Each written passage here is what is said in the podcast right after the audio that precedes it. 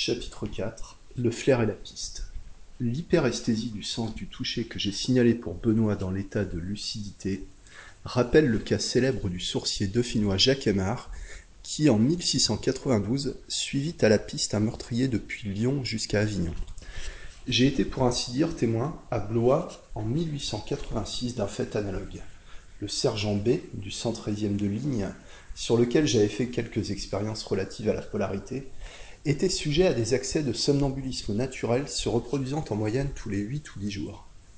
L'accès s'annonçait généralement dans la journée par un grand besoin de sommeil. Et le soir, B s'endormait dès qu'il était au lit. Deux heures après, environ, il se levait, s'habillait, allait s'asseoir à sa table et, parlant alors tout haut, il racontait le plus souvent ce que faisaient à ce moment-là les personnes avec lesquelles il était en relation. De là des révélations piquantes, mais fort ennuyeuses parce que son camarade de chambrée était toujours là pour les recueillir. Un vol fut commis au régiment. On avait pris pendant la nuit le porte-monnaie d'un sergent-major dans la poche de son pantalon déposé sur une chaise près de son lit. Quatre ou cinq nuits après, B, qui avait beaucoup entendu parler de l'affaire, prend son accès de somnambulisme à l'heure ordinaire, mais au lieu d'aller à sa table, il sort de sa chambre, suivi de son camarade qui tenait à savoir ce qu'il allait faire. Il se rend droit à la chambre du sergent-major volé, regarde le pantalon, flaire le plancher et, la tête penchée, les narines ouvertes comme un chien qui suit une trace, il longe les corridors, descend les étages, traverse la cour, s'arrêtant parfois pour se coucher à terre et renifler en maugréant de ce qu'il ne sentait presque plus. Enfin, après quelques crochets vers les angles des bâtiments où le voleur imaginaire qu'il suivait ainsi semblait avoir guetté s'il n'y avait personne plus loin, il enfile un corridor, monte un étage et va droit au lit d'un soldat qu'il ne connaît pas du tout et dans la chambre duquel il n'avait jamais mis les pieds.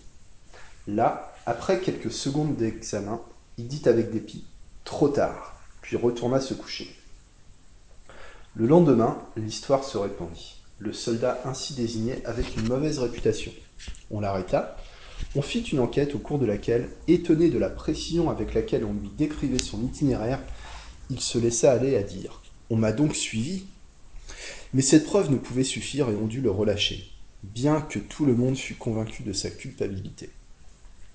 Deux ans plus tard, à Grenoble, se produisit un fait plus curieux encore, en ce sens que le chercheur et le voleur ne faisaient probablement qu'un. On avait volé un billet de cent francs faisant partie d'une somme plus considérable dans le tiroir du chef d'un bureau où travaillait un commis qui m'avait servi de sujet.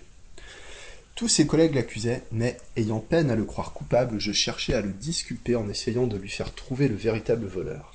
Trois jours après l'événement, je l'endormis et le poussai plus loin que possible dans l'hypnose. Aussi loin que possible dans l'hypnose.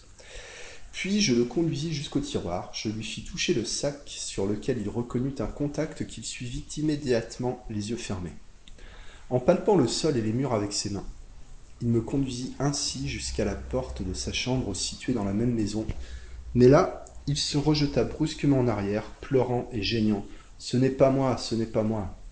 Puis il reprit la piste, descendit un escalier de service, traversa en diagonale une cour intérieure où je reconnus sur le chemin qu'il parcourait des traces de pas encore empreintes dans la terre d'un petit jardin.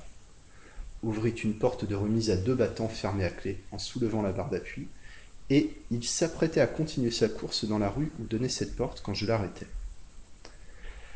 Interrogé sur l'heure où le vol s'était produit, il s'écria avec terreur Je le vois, je le vois Et il ajouta en pleurant que c'était à onze heures le dimanche soir. On s'était aperçu de la soustraction le lundi matin.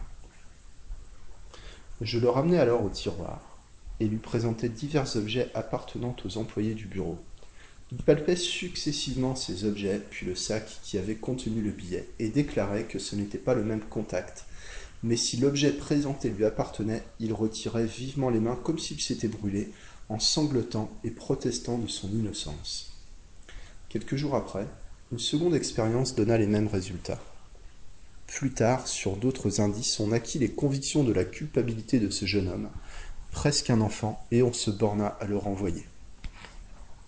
Bien que ce cas, pas plus que le précédent, ne puisse être invoqué comme une preuve certaine, il n'en donne pas moins des indications intéressantes sur cette sorte d'instinct analogue à celui qui lance aveuglément le chien sur la chasse du gibier et sur la persistance dans le sommeil des résolutions prises à l'état d'éveil. On est ainsi conduit à admettre que le corps humain dégage, dans certaines conditions encore mal déterminées, des émanations qui peuvent être actives ou passives suivant les cas. Le problème me semble posé d'une façon déjà suffisamment nette pour qu'on prenne la peine de l'étudier.